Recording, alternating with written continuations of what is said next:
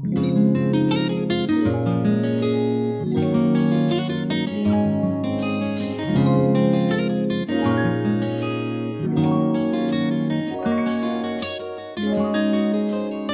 大家好，欢迎来到来都来了，我是主播丸子。Hello，大家好，我是 Nicole。今天要跟大家分享一个我最近的心得体悟，嗯然后顺便让那个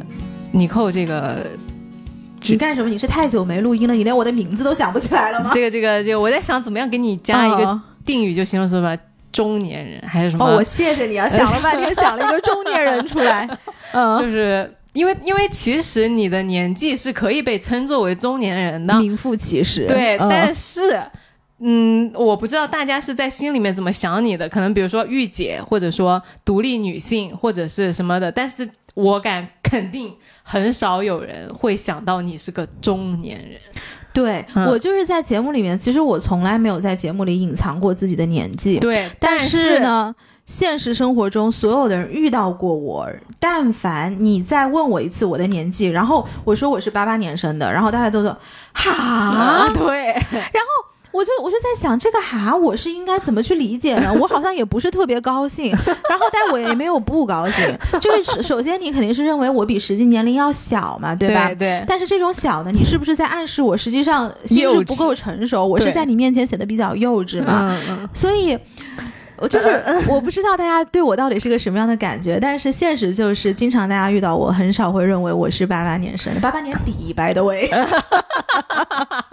是，OK，嗯。但这个我可以回应一下，就是我经常有人知道我是九零后，第一反应也是哈，嗯。就经常会有人问我，哎，你是八八年的吧？嗯。他不是说照着你说的，就我会碰到一些就八几年的小姐姐，然后完了之后呢，跟我聊天，他可能觉得我跟她是同龄人，他就会问我说你是不是八六年的，你是不是八八年的？然后我说啊，我说我是九四年的，嗯。然后他们说哦，对不起，啊。然后我说哦，没事没事，我习惯了。那你会有一丝丝高兴吗？就别人说你的谈吐比较的得体，或者是比较稳重，我会我会对，但是呢，这这就代表着你你你你你也被你这个外表就是你也看不出来你是个是吧二十几岁的人，你知道吧？是吧？所以就是大家别人听到女生告诉你是哪一年的，你说 OK 就可以了，而且是不要带任何情绪的 OK，也不能是哦 OK，然后也不能是哦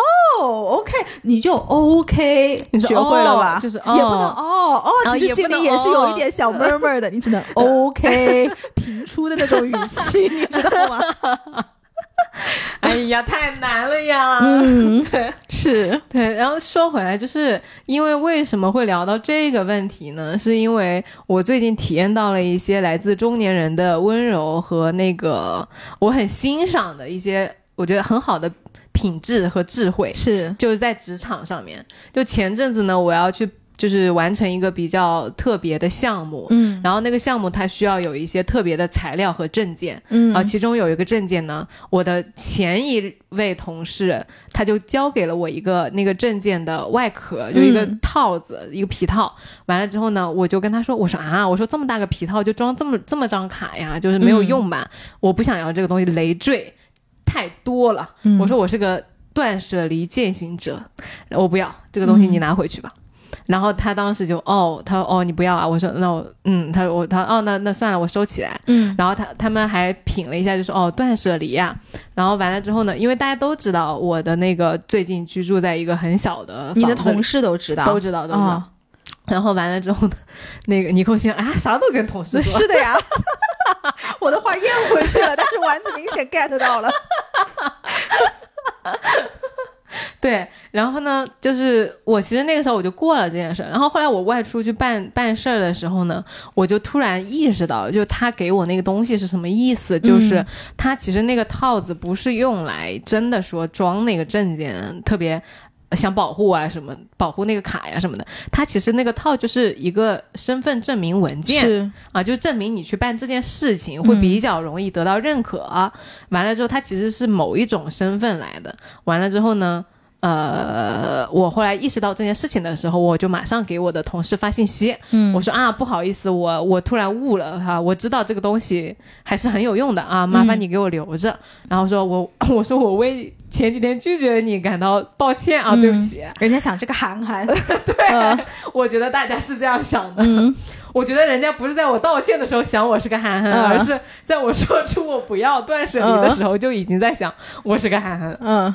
然后完了之后呢，我就回去，我就还是把那个那个那个外套给拿上了。我当时他们就笑嘛，就是很温柔的笑了一下，说啊，他说哎呀，你知道了，就是你悟了。完了之后也没有多说什么，嗯就也没有说什么。哎，我看你看吧，我早就给你了，你不要，或者说你看吧，或者说啊、其实这个事情是这样的，你不懂啊，让我来告诉你，然后你看他应该就是这样的，你就应该拿着它什么什么，就所有人都没有讲，在我拒绝的时候也没有讲为什么，也没有给我告诉我，然后在我说我要拿的时候，他们也没有再多说什么，就是哎呀你知道了，然后就给你了，嗯然后这个这个事情我其实。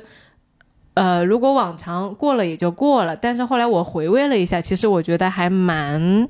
蛮谢谢他们这种状态，也蛮欣赏他们这种状态的。嗯就既没有以一种前辈和经验丰富者的姿态来教育年轻人说你不懂，你没有做过，所以嗯你应该遵循我们这个套路，也也没有在事后再多说一些调侃的话，我会觉得我受到了。很高的尊重和包容，我会很感谢他们是。这样，对。嗯。对，所以我后来就跟尼寇说，我说，哎，我说这个中年人还是很厉害的哈，嗯，就是很有功底，他让你觉得有一种深藏不露的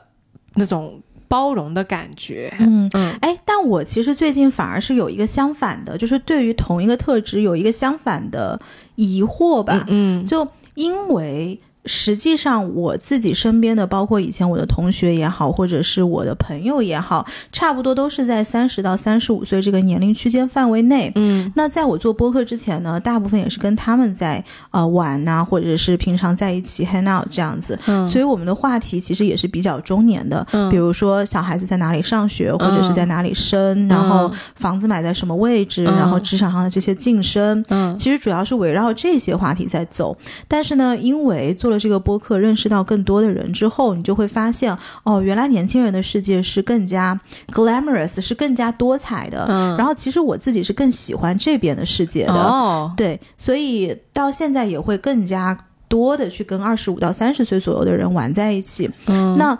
但是呢，因为这些两边的这种氛围其实都留存在我身体里面，就是我现在就像一个阴阳人一样，你知道吧？就是一边是黑的，一边是白的，然后《倩女幽魂》里面的那个姥姥，对的。然后就是一边黑的那边呢，就是每次我跟我的中年朋友在一起的时候，我就要启动我很中年的这一面；然后跟年轻朋友的时候呢，我就要启动我年轻的那一面。嗯但是这个中间为什么我说会有一个疑惑？就是你知道我的这个角色有的时候不会切换的这么好，嗯所以每次我年轻人跟我聊一些非常呃开心也好，或者是很浅，或者是很有生命力的一些话题，我会忍不住，但是又逼迫自己忍住。第一个不要去教育他，嗯嗯第二个就是我，就是你刚刚讲的这种很深厚的，或者是中年人很有底蕴，呃，知人不评人，深藏不露的这些东西，我会有个疑惑，说年轻人是不是可以感觉得到有一些东西我没有说，或者感觉得到我是一个更深的人，而觉得有压迫感？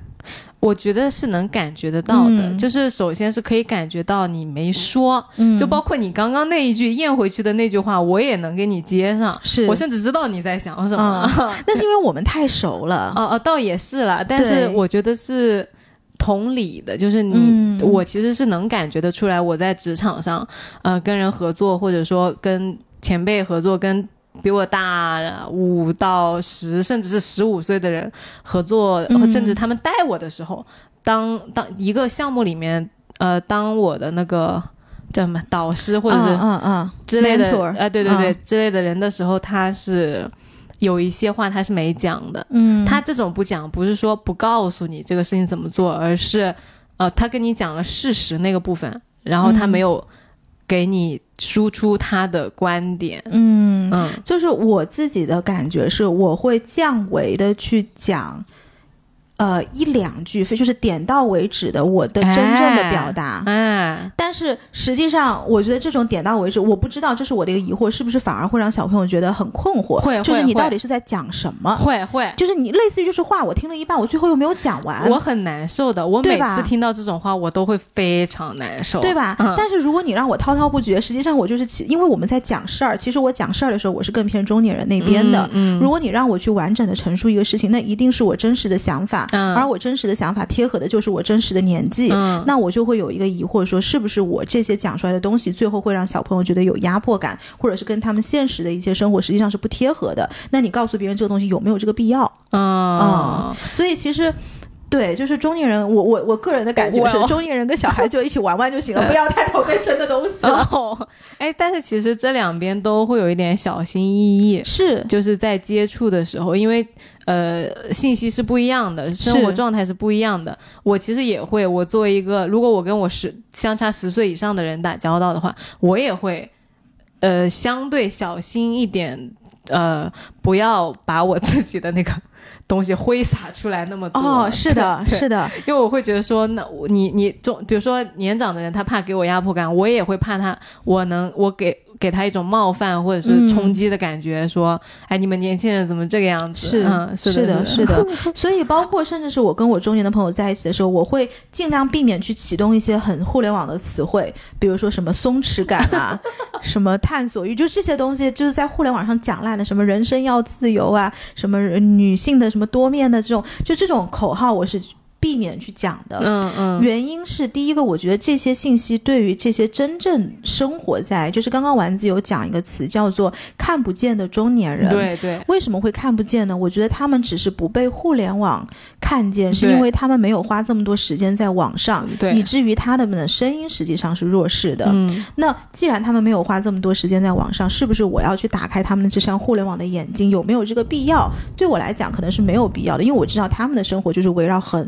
实际的一个一个问题在去。打他们的剧本，在闯他们的关，玩他们的游戏。嗯那既然人家玩的自得其乐，你为什么要给人家增添烦恼？比如说我松弛感的节目做了这么多，我讲四十分钟我都可以讲，那人家回去就要想啦。哎，刚刚你扣讲的这个松弛感，我好像没有哦。哎，那是跟我的这个中年生活有关系吗？我是不是要去探索一下？就是你给他打开了一扇完全没有必要的门跟窗，以及人家没有办法把这些东西可持续的、可持续化的发展下去。所以这个至少从我做朋友的角度，我是不会给他去打开这种东西的，因为没有必要。嗯，或者说，我觉得我会观察到很多呃中年朋友，他其实在做一些事儿。嗯，但是他只是没有把它用互联网的语言讲出来，没错，对他只是没有这个概念，但是不代表他没有这个体验。没错，就对实际上你，比如我们就拿松弛感来打比方，嗯你说是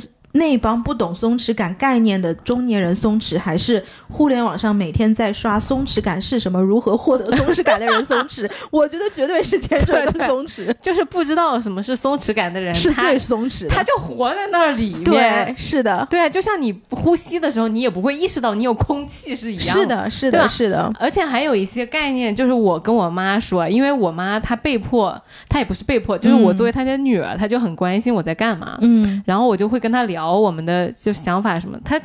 他经常听着听着，我跟他讲一个概念啊，他刚开始会好奇，然后他听着他说，哎，那不就是那个什么什么什么吗？是，然后我说哦，也对，嗯就一个那种很高的概念，被他一下拉到一个非太阳底下无新鲜事。没错，就是其实嗯妈妈们都知道，嗯，爸爸们也都知道，嗯他只是不知道你的那个语言体系，但是不代表他不知道你的那个感觉。没错，没错，没嗯错，我觉得讲的没错。是这样的，所以讲回来，我们这个，我觉得这个在职场上挺有意思的，就是这个这个呃相差十岁以上的这个中年人和年轻一代，其实我觉得我已经就是一只脚踏到那个中年的门槛儿里了，啊，对对对，而且已我已经对这个东西心生向往了。嗯，但是我现在还在，我觉得在转型吧，就是在变成中年人的路上。嗯但是我能非常明显的感觉到，双方其实你在沟通的时候都是有，呃，很大的克制和那个那个不想要就是打破那个像你们中间有一个结界一样的，就是你们在这个结界的两边都能看到彼此，然后那个结界似乎是一个磨砂的半透明的东西，然后你就在想，哎，反正我也能看见，但是我要不要看这么看你看这么清呢？似乎也没有这个必要。哎我要不要你看我看这么清呢？好像也没有特别有必要，哎所以两个人都特别克制的隔着这个结界在做一些呃半隐晦半透明的交流。对，我觉得的确是这个样子是，这样子的吧？嗯因为我最近这个感觉挺明显的，嗯嗯嗯，然后还会有一个呃，就是会觉得说，中年的同事们会更更容易去做开展工作，和更容易去做一些可能我现在还没有办法心平气和的嗯去做的事情。嗯嗯，他们好像就是情绪是很淡的。对，嗯我觉得中年人有一个特点，就是大家都比较结果导向，嗯就知道我们今天来工作是为了获得什么东西。嗯那经常，刚刚我跟丸子有演一个小小的剧场，是怎么讲呢？就是因为丸子在抱怨说，有的时候上级或者是收到外面交办过来的东西，会觉得非常的离谱，对，就就就就是啊，然后你就忍不住，你就非得啊，还得啊出来。非要啊一下，嗯我就不然我就难受。然后我的同事，因为他是好心，他就是呃想要把我往回拉一想要下。提醒你不要这么口无遮拦，对对对，嗯他就会说，哎，嗯，就我你你感受一下，我对我说啊，他说哎，嗯，就是你别再说了，就是这个意思对。然后我跟他，我就跟他分享，我说同一个场景，如果是 比如说中年的我，或者跟我的比我长一两岁的同事，我们会怎么样？我们就会彼此四目相对，然后说，哎哎哎哎哎，是的，是的，哎。就没有了，然后两边爱完了之后就，反正该怎么样就怎么样了。哎就所以哎就这个哎里面，哎，是的，爱哎里面就是 when you you say nothing at all when 啊、you say it all when you say nothing at all。嗯，就你你好像看起来什么都没说，但你什么都说了。但我但我觉得其实这是一个，呃，可能是一个过程。对我来说啊，我的视角就是，我可能会慢慢慢慢的有一些体验之后，才能呃做到完全不在职场上我要吐槽啊什么的。因为我最近有一个全新的体验是什么呢？就是呃，我我在工作当中，我看到了一些前辈，他是没有情绪在工作的。就我我在工作上，我承认是情绪很大的，这种情绪它带了很大的滤镜，就是呃，不管是抗拒也好，抵抗也好，不满也好，其实过往很积累了很多，然后所以我其实，在工作的时候，我会有很多的。就是评论的东西在脑子里面飘，就哎呀，这个事情怎么这样啊？那个事情怎么那样啊？就是会点点点点点。但是后来呢，我看到一些前辈他在工作的时候，他是完全专注在事情上面的，嗯他其实不管，就是有一些规定其实是不合理的，嗯有一些逻辑，有一些呃制度要求也是不合理的。嗯但是他会很迅速的跳过那个不合理，然后专注着怎么把这件事情、把这个报告写完，然后这个事情怎么样，我能把它讲得清楚、明白，然后满足啊、呃外部的要求。他其实是很快的，他不会去。就在那跟你叨叨叨说，哎呀，这个不对啊，哎呀，我觉得这个事情怎么怎么没有的，嗯嗯嗯，我觉得这个我就很很佩服他。后来我就一直在观察这些这些没有情绪的工作的人的 状态。哎，我觉得会不会有一个可能，就是我投射了一下我那些有家庭的呃中年朋友的，就是生活的比例占比结构，嗯可能比如说对于我们来讲，工作也许占了至少是百分之六十以上吧，嗯不管是主业也好，或者是加上这个副业也好的嗯这些时间，然后剩余的可能是睡觉啊、娱乐啊、跟朋友在一起啊什么的。但是从他们的这个生活时间跟精力分配的比例，可能也就是百分之三十到四十左右。哦，那他们花了大量的时间、精力以及情绪在怎么处理家庭关系跟小孩子的教育的上面。所以我就经常会听到那些中年的朋友讲说，哦，当你生了小孩之后，你就会发现这种工作上的事情根本就是 it's like nothing。以前我很纠结的一些小点，这个事情要怎么办，然后在那边想一个晚上睡不着觉。当你真正有小孩之后，你有家庭作为后盾，或者是你觉得身边的这个生活环境是很有支撑的时候，你就不会再陷入到工作里面的那些小小的问题，把它无限放大，就会想赶紧把它解决了回家。哦，所以可能就是这个事儿本身占你人生的比例其实很低很低了。嗯嗯，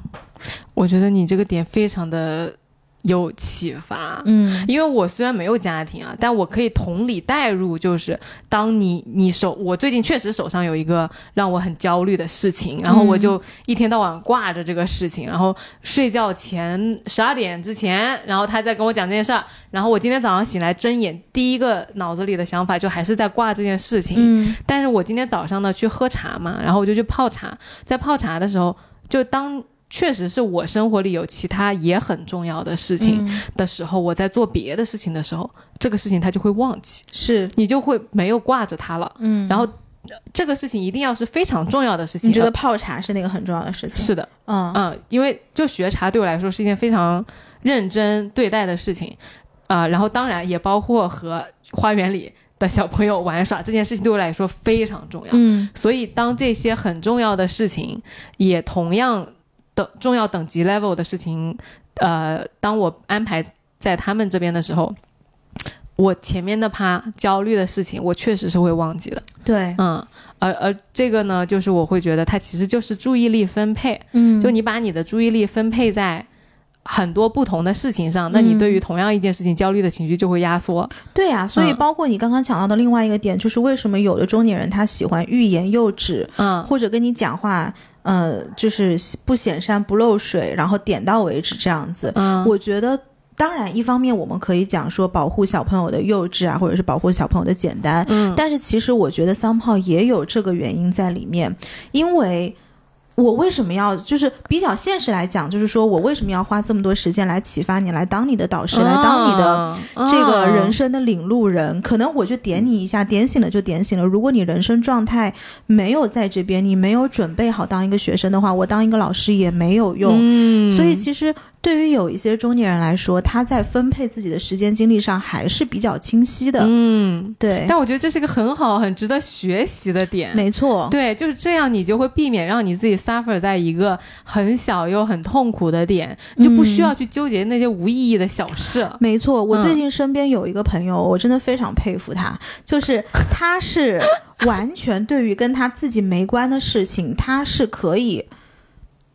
丢出去的，嗯，因为道理其实我们都懂。比如说，对于我来说，我讲道理我可太会讲了，对。但是很多东西我就是做不到，没错。但是我当我看到一个人他现现实实把这些东西做到了之后，你就可以看到他腾出了多少时间跟精力做他自己想做的事情，并且在自己的赛道上走得非常好。哦，嗯，对，因为因为原来我们会觉得这是个口号，就是是做不到的。嗯，但是当我在职场上，或者说在生活里留意更多的呃前辈，或者说中年人，或者说成熟的人、稳定的人之后，我会发现，哎，他是真的可以被践行的。对呀，我就举一个例子，比如说以前我们陪身边的这个朋友聊天，嗯。什么什么话题七七八八可以聊一整天，聊到两点三点，嗯，就包括刚刚来的时候，你不是还在跟我讨论说什么跟喜欢的男生怎么去聊天，然后会聊到什么程度，然后我就会跟你说，我现在不会这样跟人家聊天了。如果我真的喜欢对方，我会 get straight to the point，就我会直接说那个点。对，其实这个也跟时间精力的分配有关系。就整体来讲，中年人在。各种这个大的机器里面，每一个小的螺丝运转是更加高效的。嗯，啊，你说到这个聊天的点，我可以就把这个故事补充完整。嗯，就是因为我在来找尼寇的路上，是有一个朋友，一个男生就跟我说，他说他最近被一个刚认识的女生就一直抓着聊天，就是抓的有点太累了。嗯，就社交精力。透支，然后我问他，我说聊啥？是不是有什么重要的事要聊？他说也没有，就是聊一些，呃刚认识的一些比较浅的话题，嗯，聊到半夜三点。对呀，你说这个是为什么呢？就是完全没有任何的意义。就是你我我我现在真觉得真的很会谈恋爱的人，就是直接就上去，你想要什么，你喜欢对方，你就直接跟他说，就不要在旁边旁敲侧击。没错，就是那种小碎活儿别干。对，其实你想，为什么你要一直跟他聊天？就是你想吸引对方的注意力嘛，你就希望对方看到你喜欢你。对，但实际上，在这个过程当中，你慢慢慢慢消耗掉了自己的神秘感。没错，嗯那个男生就这样说的。我说那你是什么感觉？他说觉得特别减分。嗯因为他其实见那个女孩的时候，他觉得那女孩挺好的，然后、呃相处的也很愉快，但是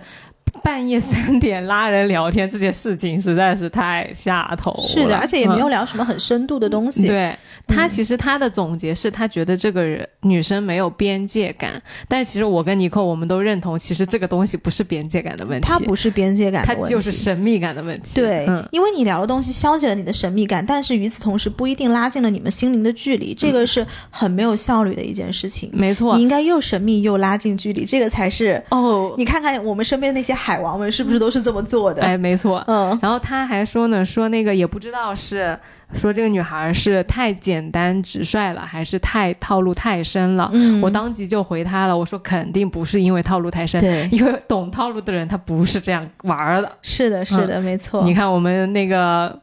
我们尼寇就是非常精准的点到了，这是一个神秘感的问题。是一个神秘感的问题。对对，对，然后说回来，其实，嗯，我会觉得在中年人这边他就处理的很好，嗯就是，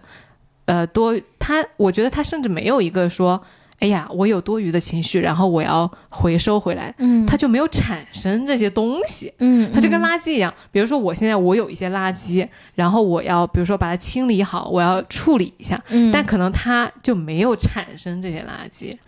对，对我觉得中年人另外一个特点就是他非常能够坦然的接受自己的委屈。啊、你像我们小的时候，我们受委屈了，我们怎么样？就是要哭哭啊，啊要闹啊，嗯要作呀。嗯就你不作两下，你都觉得哎呀，没人疼我，没人爱我了。小时候不都是这样吗？嗯，你不管是跟男朋友作也好，或者是跟爸妈作也好，或者跟那种暧昧期的男生作也好，但是现在好像我发现，至少对我自己来说，走到现在这个阶段，很多时候我都觉得这种委屈的情绪是很正常的，嗯，并且。哎呀，好像我也没有忍。我想了一下，就是我也没有忍，但是我不忍，我会跟我身边的人去把委屈说出来，然后我会想一个解决方案。就我觉得是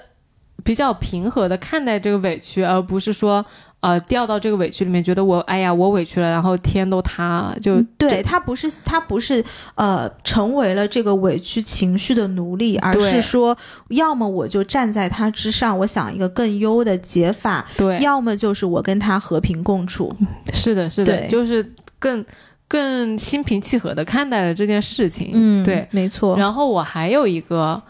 最近的感觉，就是我在工作的时候，我会觉得他们这些中年同事呢，他看起来好像是没有提出一个啊、特别让你觉得哇好厉害呀、然后哇好吸引人眼球啊，就是他没有那种很很。单个的观点抛出，但是他的解决方案和他给你说出来的方法都是一个整体能跑通，然后能比较好的落实下去的那种深思熟虑的感觉，嗯，他是经得起推敲的。因为他是经验的积累，他自己已经跑过很多次了。对，呃，或者说他就即使是第一第一次接手这个活儿，但他也是能够运用他之前的经验，或者说我也不知道怎么回事儿，反正他就别的方法论是可以以可以 transfer 可以呃平移的。对对，他反正我的体验就是，呃，会整体不管怎么样都能给你拿一个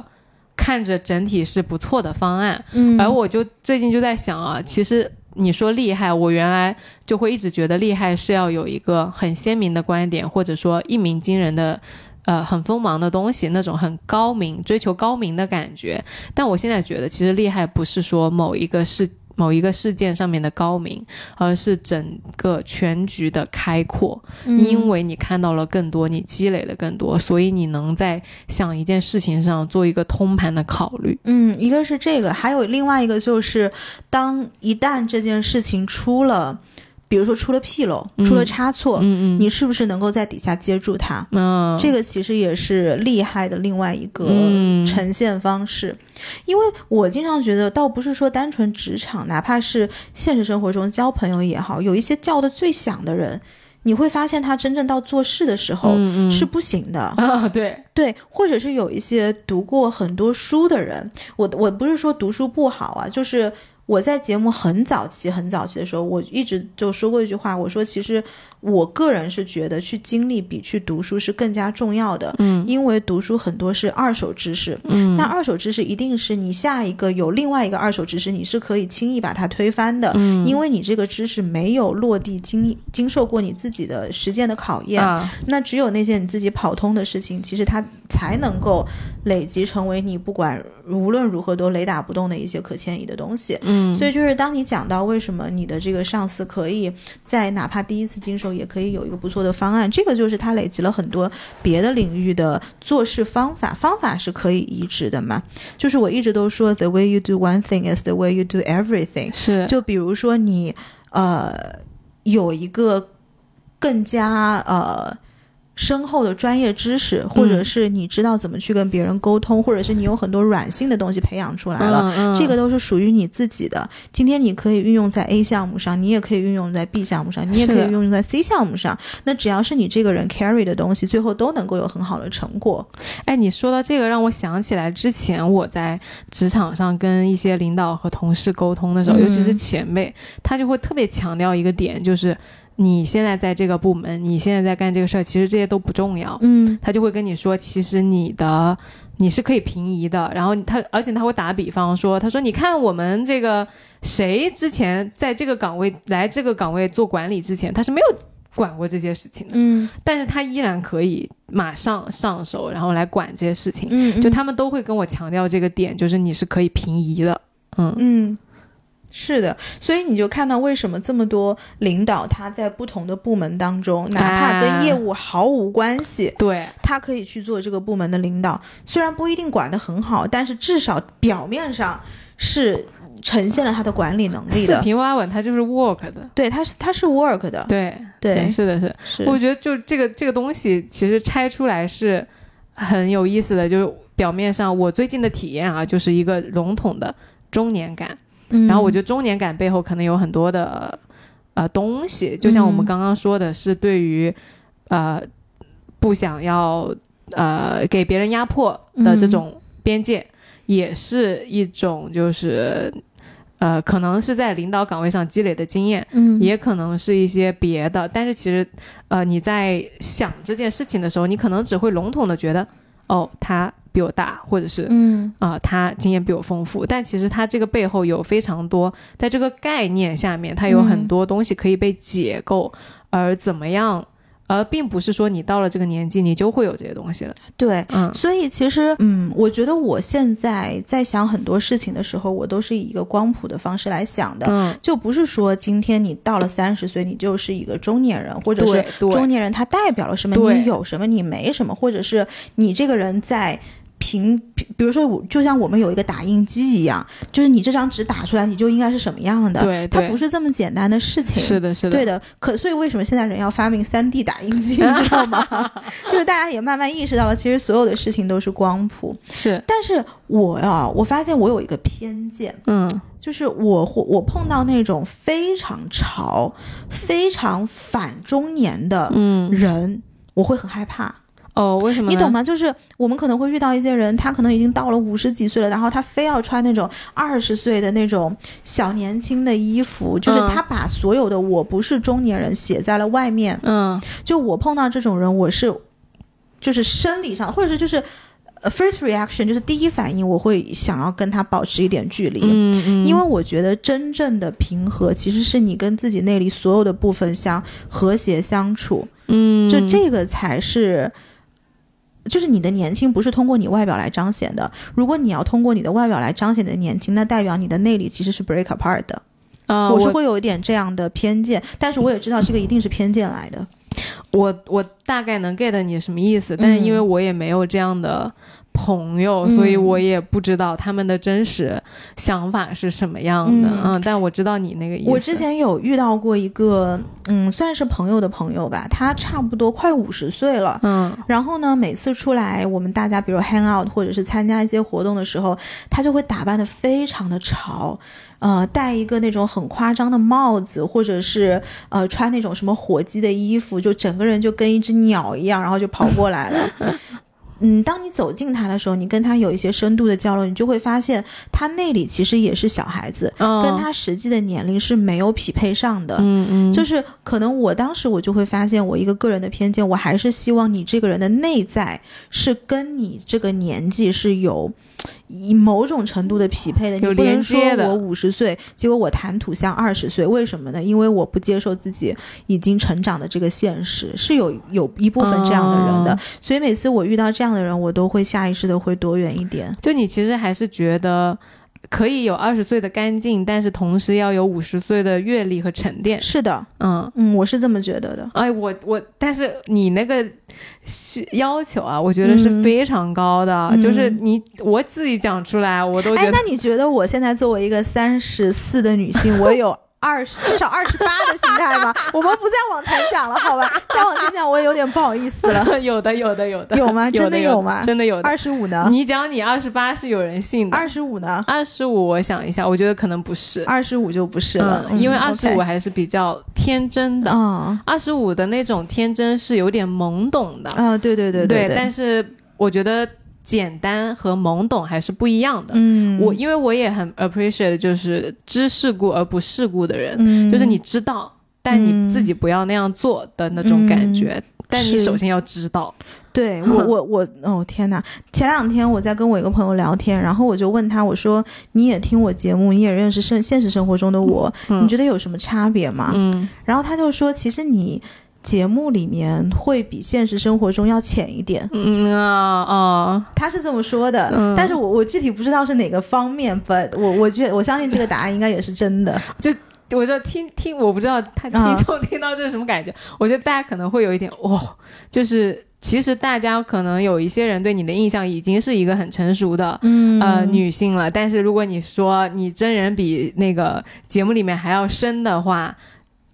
因为我在节目里面经常是一个嬉笑怒骂的角色。其实我们节目里面你是那个比较知性跟优雅的那个角色，然后我是那个在旁边就是嘻嘻哈哈像小丑乱跳一样的那个角色。哎有人真的啊有人跟我讲过，他觉得他听完之后，他你是更加成熟的那一个，是吗有人讲？反正因为我一直是嘻嘻哈哈的，所以大家就觉得啊、我是不是现实中的嘻嘻哈哈？然后，但其实我现实中也算嘻嘻哈哈了。算的算的，所以你所以就开头说的嘛，就你嗯没有那个中年感，对，没有人会觉得你是个中年人。其实我我跟你这么熟了，我也不会这样想。嗯嗯对，反正就是我觉得中年这个概念，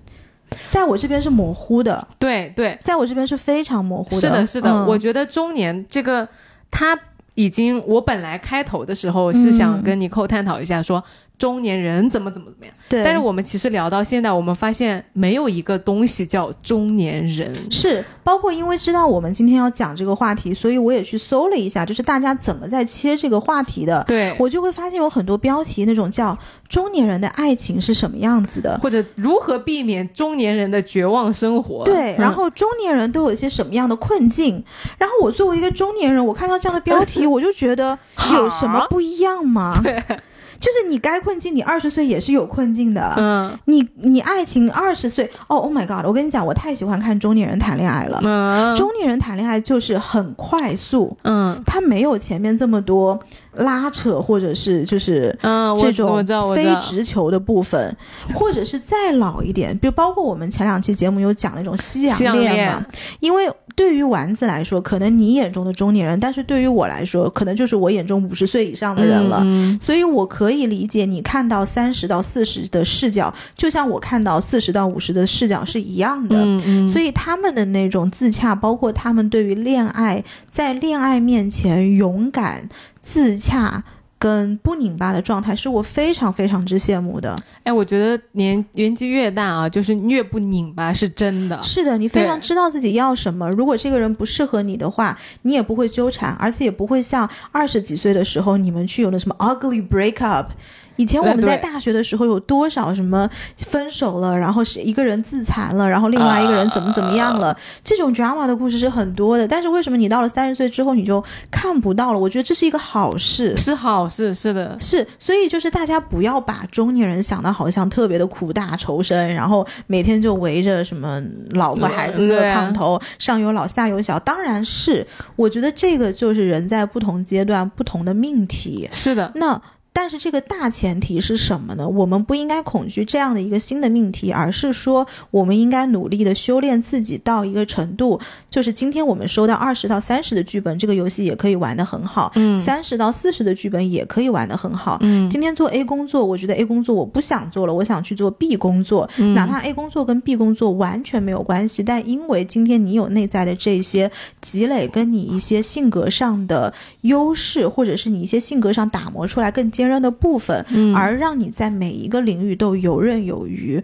我觉得这个才是大家应该 focus 的真正的那个那个问题。没错，嗯就是你打每一局游戏的时候，其实重点不是游戏有多少关卡和游戏这个游戏有多难，而是你的能力到哪儿了，是你的战斗值到哪儿了。是的，你有多少的 buff 和多少的什么血包还是什么玩，意儿东西？是的，只是说可能中年人更知道怎么去积累那个血条，嗯，怎么更去快速的上分。嗯，然后呢？怎么知道那个我今天要打这个大的怪兽还是小的怪兽？我自己的实力是是不是让我能够去面对那个大怪兽？我觉得这个是中年人的优势。哦哦，我还想到一点，就是我最近有一个朋友跟我在深聊，因为我们是相识于微，就相当于我可能二十五还是更早的时候就认识他，然后我们两个人一路见证彼此的成长嘛。然后我就跟他说，我觉得。呃，到了这个年纪 啊，就有一个比较大的体会，我和他同时都有的。他是在创业，他就跟我说，我的体验就是没有人能帮你扛事儿，嗯，然后呢，你就不得不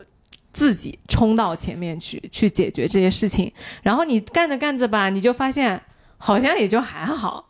对，对，然后完了之后，我跟他说，我说我有一个类似的体会，尤其是作为女孩子，嗯我可能早期年轻的时候，我就会想说，那我是不是找一个人可以帮我解决啊、一些事情啊什么的？嗯哎、后来你就没有找到这个人，然后你就自己硬着头皮，不管是被迫还是主动，反正你就是把这事儿全部都做完了。嗯然后你就发现，哎，其实也就还好。就是当你那个路，不管是主动还是被动，你走到了这个阶段，你发现越走越开阔的时候，其实就是有一个我可以去 take 这件事情，然后我慢慢发现，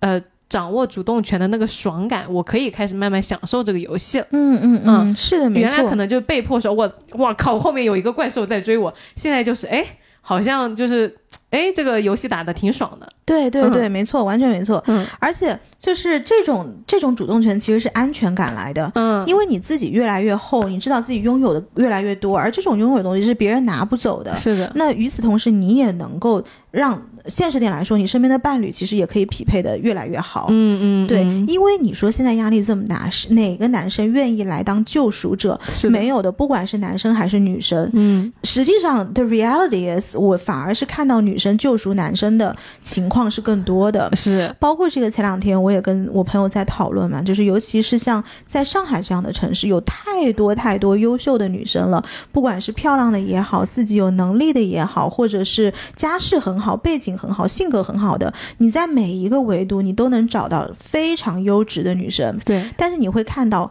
可能这个话我不应该在节目里讲，但是我觉得也无所谓了。就是他们身边匹配的男生，有的时候会比他们稍稍差一点，或者有一些带出来，你会发现，哈，这个哈，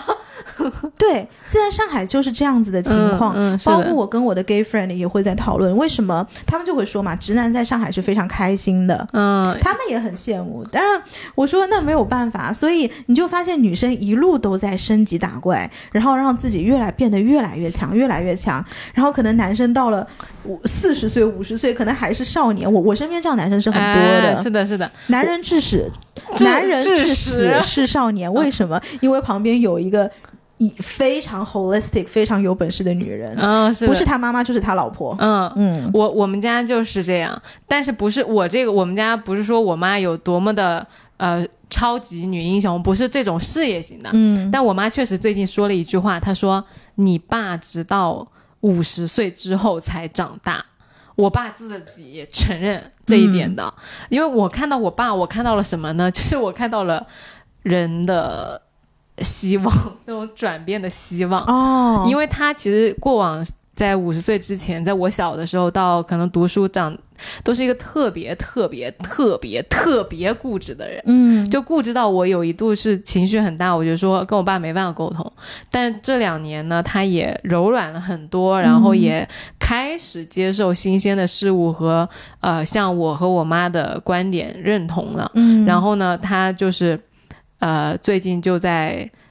跟我探讨一些，我可以开始跟他讲一些我生活上的呃所感困境啊，甚至他能他能抓住我情绪了，你知道？嗯我前几天在因为改一个协议，呃，压力有点大，但是与此同时又很有成就感的时候，嗯他说他跟我视频，他说，哎，我觉得你是不是有点难过？呃，有点伤感，然后完了之后，我说，嗯。是，但是这种是，他说很有成就感是吧？我说，嗯，对，就是我爸开始跟我同频共振了，而哦。这个东西是我以前没有想过的，嗯。所以我就在想说，其实人到了五十岁也是可以改变，也是需要转型的。你要适应，因为他要退休了嘛，就你要退休的时候，其实就是所谓的开启第三次人生吧。是对，所以这个第三阶段的人生要怎么度过，其实你是要根据你当下的状态去调整的。嗯你一个新的游戏开盘了，你关注的也不是哎呀，我退休了，我这个呃工作没有啦，主心骨没有了啦，然后那个这个那个没有，而是你哎，我现在什么状态，我是不是可以适应这个嗯新的游戏？其实我觉得这个是很有意思的，就开始长大了。是，我觉得嗯。这个真的是很多人需要好好修炼的，因为呃，我爸爸很多朋友他们正好是卡在这个退休的年纪嘛，哎，你就会看到这些叔叔伯伯们，呃，每个人退休都有不同的状态。嗯，比如说之前我在节目里说过的那个叔叔，他去谈恋爱了，他谈恋爱，他巴不得赶紧退休，他实际上还有一年才退休，嗯但他现在就是要加速那个退休的节奏，你知道吗？这个想赶快从位子上下来去享受他的新的生活，就是工作人妨碍我谈恋爱。整个人是非常朝气磅礴，每天就是面带桃花的样子。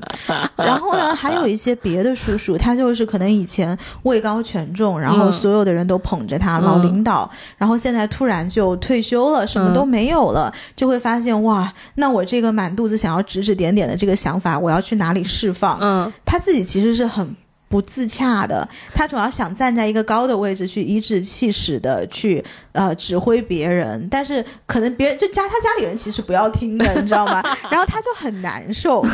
所以就是说，你真正到了退休的这个位置，我觉得人在每一个阶段都必须要非常平和的去接纳自己在这个阶段的转型，比如说像那。其实一样的道理，比如说你在三十几岁的时候，如果你没有结婚，嗯，很多人期待自己三十到三十五是结婚的，我呀，我以前我呃 used to be，就我以前的状态。很多人期待这个阶段其实是结婚的。嗯但是如果你真的没有结婚，你怎么样以一个全新的人生的状态去适应你当下的生活，而不是永远期待说啊，为什么我的那个就是那个通关的那个关卡没有被打开？啊对好像我卡住了。嗯前两天我有个朋友在跟我聊，他就说他的同事一直就觉得他人生没有办法再往前进了，嗯，是因就是因为他没有结婚，因为他没有结婚，所以他没有办法去享受下一个人生的阶段。嗯，那我说你是不是可以把现在的人生阶段以以另外一个维度拓展？嗯，就是你不应该永远可能是线性的方式去想这条路径，对呀，而是说你可以以纵向的方式，或者是以一个光谱式的方法去想这整套的逻辑，那人生其实会打开非常非常多。他相当于就是他想玩这个 A 游戏，但是他没有完成，然老天没给他 A 剧本呐、给了他一个 B 游戏，完了之后他就一直在那个 B 游戏的开端那儿说，哎，为什么我 A 游戏还没完是成？为什么没完？然后这个 B 游戏他也没好好玩儿，是，嗯，就 B 游戏他都看不见，对。对他抗拒，他就想玩那 A 游戏，你知道吗？但是但是关键问题是你玩不上呀。是的，就是玩不上，然后他就很难受，每天就卡在这个地方纠结。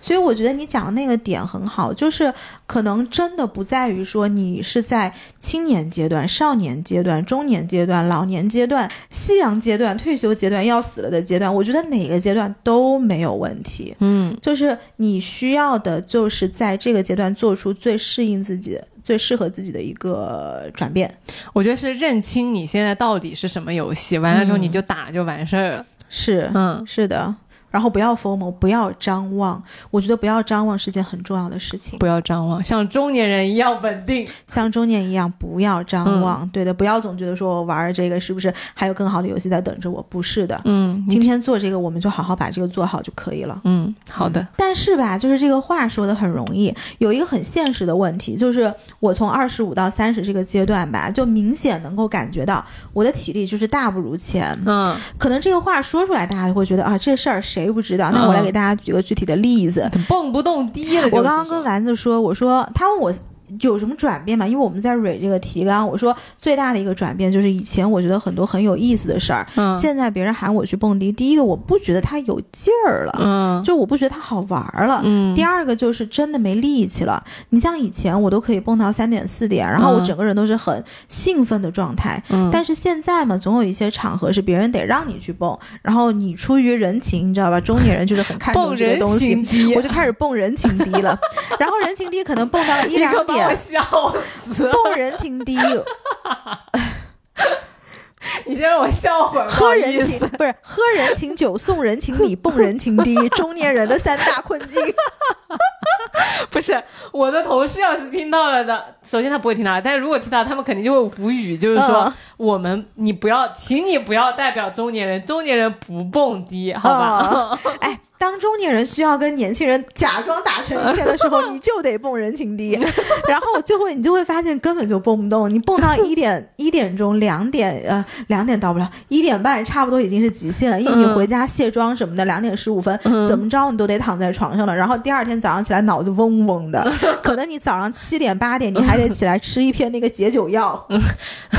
我跟你说，你这个就是中年人非常悲惨的人情低的 现现状。不，你看我之前还出节目，什么全世界蹦迪的这个紧急，现在真是不行了。真是不行了，是不是？嗯那现在还能全世界蹦迪吗？呃，你让我再去外面蹦迪，我是愿意的，但是因为那个是有新鲜感的。嗯嗯但是你比如说上海每周，你让我去哪个地方蹦个迪，我是蹦不动的。真蹦不动了。嗯 但我跟你说，就我跟大家说，我们俩还有个啥事儿呢？就是我们上周大概是，然后一起去另外一个主播那儿玩儿，就是工作室聊天。完了之后呢，哎呀，直接说嘛，樊玉茹有啥不能说的？啊啊，也可以可以说，番薯，我去了番薯工作室。对对对嗯然后完了之后呢，你你扣他就接那个背景音乐，那啊个巨大一个屏幕，在放那个蹦迪的音乐，嗯对。对然后完了之后，我刚开始听，我觉得确实挺好听的，嗯我还跟他说了，我说，哎，你这个音乐不错啊。嗯，然后我在那待了一个晚上，然后走了。回家打的的时候，我脑子那个叫一个嗡的嗡的，真的是嗡嗡的，嗯没有过十二点，可能是十点多。嗯嗯，我就在那跟他们聊天，我都没蹦，就大家坐在那大长桌上聊天。是，包括前两天有人问我说要不要四月一号去香港蹦迪，然后要不要四月底吧，好像在泰国有一个，反正也是什么大的那种电音节让我去，然后我全都说让我想想。但是你知道，以我的个性，我真的很想去，我不会回让我想想的。呃对对我可能当场票都已经买好了。让我想想，在尼寇这就 means 就是 no，就是人情 no。对，就是很委婉的拒绝你。嗯是嗯是，所以嗯、我刚刚也在问丸子，因为他知道很多，包括这种中医养生啊，包括这种玄学啊、冥想啊，或者是如何让自己能够更体 你有体力更好的一些东西。就是我其实不知道他具体了解的是哪一块儿，但是每次我想让他讲这些东西的时候，我就会把那个打坐的指头竖出来，我说你讲讲这个里边的东西。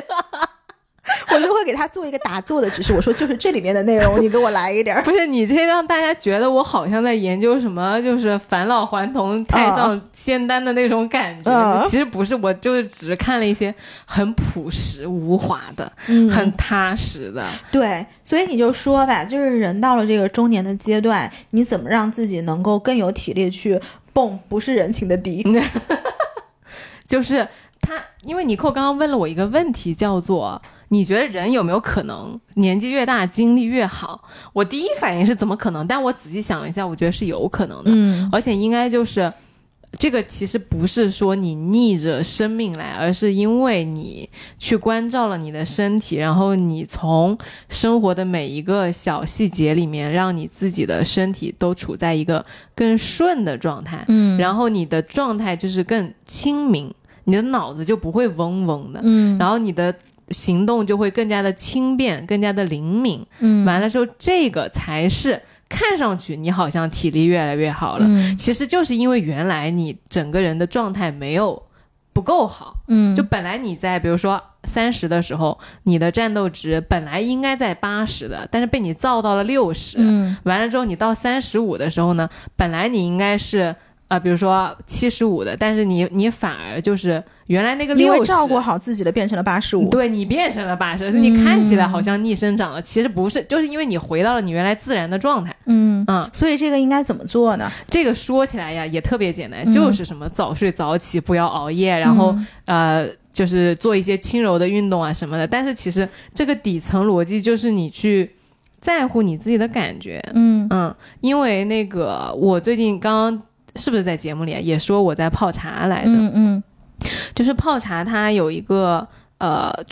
除了大家说你真的看到就是水倒到茶里去，然后那个把那个茶叶倒出来这种动作之外，它其实用了很多的心念去关照你在此刻的这些动作，比如说你的每一次把那个杯子提起来，然后给别人倒水的时候，那个动作是要很稳定的，然后那个水流也是要很稳定的，它才能倒出一杯你喝上去那个感觉不乱的茶。嗯我有一个朋友前几天就是跟我一起在相识于微的那个朋友，他在我家喝茶的时候，因为他是一个就傻直男，对不起，就是这样形容一个人，就是怎么说呢？这样好像我觉得他是傻直男。是吧？嗯，但但但是就好像这个形容可能有点不太政治正确啊。哎，但傻直男很可爱，我现在非常 get 到傻直男的可啊，爱。对对对，他本人是很可爱的，嗯我只是说好，因为我们录傻直男对应的另外一边叫做金融海王，大家感受一下。啊，对，就是这个形容吧，嗯反正，呃，如果大家有人听到觉得不舒服，不要不要挑我们的刺啊，反正就这个意思。他喝完这个杯子，我那个杯子很小的，就是一个那种很精致的小杯子，然后喝完它就给我放着，嗯。然后我当时就，我说你轻一点，然后他说啊，他就愣了一下，他说什么轻一点？我说杯子轻一点，真的这样给我放杯子的。嗯。啊、然后他开始就就开始这样。嗯，轻轻放。对，然后然后还是会发出声音。他说 shit，又发出了声音，就是他整个对于呃我我拿顺手拿起来喝茶，然后随手一搁的那个感觉，嗯其实我在练习喝茶的时候是不会出现的，因为你在整个状态里面很专注的泡了一整壶茶之后，你喝到你自己泡的那个茶的时候，是因为你在全过程都很 care 你自己的状态，喝下去的时候，其实你仿佛是喝到了你精心，这个跟做菜是一样的，就你精心做出来的一道菜或者说一泡茶，完了之后你感受到了你对你自己的照顾，这个是能让我在那个很短的时间里忘记，诶，我还有一个很重要的协议要改这件事情，嗯。让我把我自己从一个巨大的焦虑里面拉出来。那这个算分散记忆力吗？就是你训练自己如何去快速分散记忆力，以及转移分散专注力。哎，是转移注意力，嗯或者说集中注意力，它其实是集中注意力。因为比如说你今天站在这儿，然后你脑子里还在过呃刚刚那个协议，其实就是因为你的思维思绪还回在刚刚，没有回在现在此刻。那它这个是不是所谓的什么课题分离的场景应用版？它是活在当下的显化。哦、嗯 o k 对，而其实在我讲回来讲远了，就讲中医，它能够让你活得更加的轻松的状态。其实，呃，系统来讲的话，李欣老师有几本书，他写的就是说，你人的状态是紧的还是松的。嗯，当你整个人状态很紧张，然后很思虑过重，你的气是浮在脑子上的。嗯普遍都市人都是头重脚轻的，嗯，就你的脚上的，不管是啊血液循环呀，还是中焦、下焦，其实都是虚弱的，嗯能量是不够的。嗯你所有的气血都集中在这个地方，嗯，所以这这也是大家为什么，比如说头痛哎、、头痛、颈椎不好，掉头发，啊然后那个面部颜色不好看之类的，这种都是这个原因。嗯而如果你去意识到这件事情，然后去做一些，比如说八段锦啊，然后那个散步啊、慢跑，八段锦是什么呀？就有一点点，呃，可能看起来会比较像太极的哦东西，哦哦嗯，OK，呃，去把你的血液循环到中下焦部分，嗯是更容易就是状态可能会看起来越来越年轻的。嗯如果你之前很就是很很压抑或者说很焦虑的、很紧张的话，嗯，对有意思。对，但这个是一个。呃，对，就是我觉得你这个点很好，就是你要有意识的意识，有意识的知道自己是思虑过重的状态。嗯嗯，因为有一阵子，就是我也因为职场上的原因，就是压力非常大嘛，嗯。我就发现我做瑜伽的时候，嗯。我脑子里完全在过那些东西，哎就根本就没有办法去分散，对。以至于我旁边当时上的是私教，啊，我的啊老师他就直接提醒我，他说你其实这个注意力根本就没在我们这个课堂里面。对对，然后他就会让我产生那个意识，说你要去做这样的课题分离。嗯。所以我就在想，是不是这个东西其实也是可以迁移到现实生活当中的？是。比如说，我因为生活中的一些事情，我可能不断的在想，不断的在想是，的，但是在你不断咀嚼这些事情的时候，其实对于这个事情真正的发展是没有任何帮助当然的。当然，你只是消耗到了自己的东西，对可能就是你把这部分气留下来，你就可以真正的享受去蹦迪，不蹦人情迪了。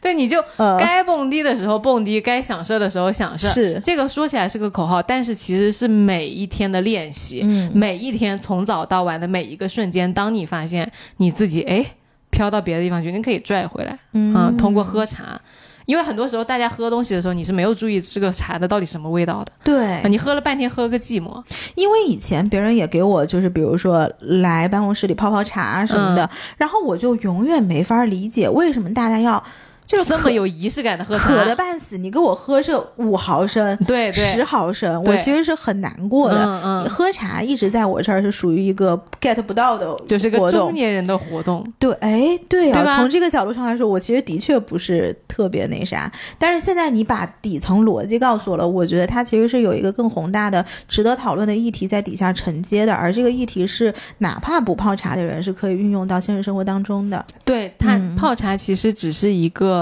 怎么说方便法门，嗯，来帮助你回到当下。是，嗯。是的，然后我跟今天聊到这，我会发现一个非常有意思的嗯。现象，就是我跟尼寇其实没有在闭麦的时候私下聊过，但是在不同的节目里面聊不同的话题，最终走向的时候啊，我发现近来这几期，不管是单不单身啊、呃的情况，还是呃东京八平米，你如何去构建你自己更舒适的生活，还是说呃春天了，我们要怎么样？去用更充盈的爱去面对家人和爱人，甚至是再往前倒很多期节目，我发现其实我们都越来越有一个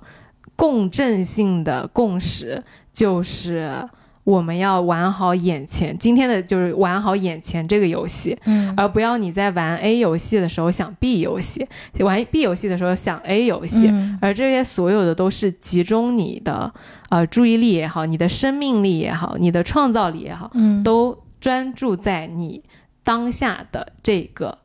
游戏、这个瞬间、这个任务、这个体验。嗯，嗯。是，就是你这套东西，如果你让我的语言体系来讲呢，其实我觉得过去的这些节目，它，呃，是一个概念，就是说你一定要把自己放在第一位，嗯。而这个把自己放在第一位，不是说教你自私，嗯。而是说你让你看清楚自己真正的需求是什么。嗯。因为有些人他可能有的需求跟一些被放大了的所谓世俗的标准，它的确就是不一致的。的。那你这个时候一定是要尊重自己的真正的想法，哪怕你现在没有办法去实现它，你也知道那个东西是你的目标，嗯你要朝那个方向走，以及你如何让自己走到那边。其实这个才是我们每一个人要去修炼的一个非常真实的命题。哎，你知道我们俩各个总结一下是，你是认识自己，嗯我是活在当下。对呀、嗯，这就是来都来了。是的，是的，哎呦，今天真是不容易，王总啊，总是能在最后这个价值里面上的非常的 价值上的非常有价值，我只能这么说。好吧，那今天的节目文学大家，真的，哎，有时候我想，为什么我俩能录这么一百三十几期播客？就就真的，你看我们也没有什么媒体资源，你像现在身边的人都请大咖，已经不知道大咖大到哪儿去了。嗯就我俩就是叨逼叨，反正就是废话文学，你我他，好吧。今天就这样给大家总结到这边，然后还是欢迎大家每周收听，来都来了，你也可以在小宇宙、网易云音乐、荔枝 FM、苹 Podcast、Spotify 等各大平台找到我们，然后也欢迎你在评论区跟我们互动。今天这今天就到这边喽，拜拜。希望你今天也开心，拜拜。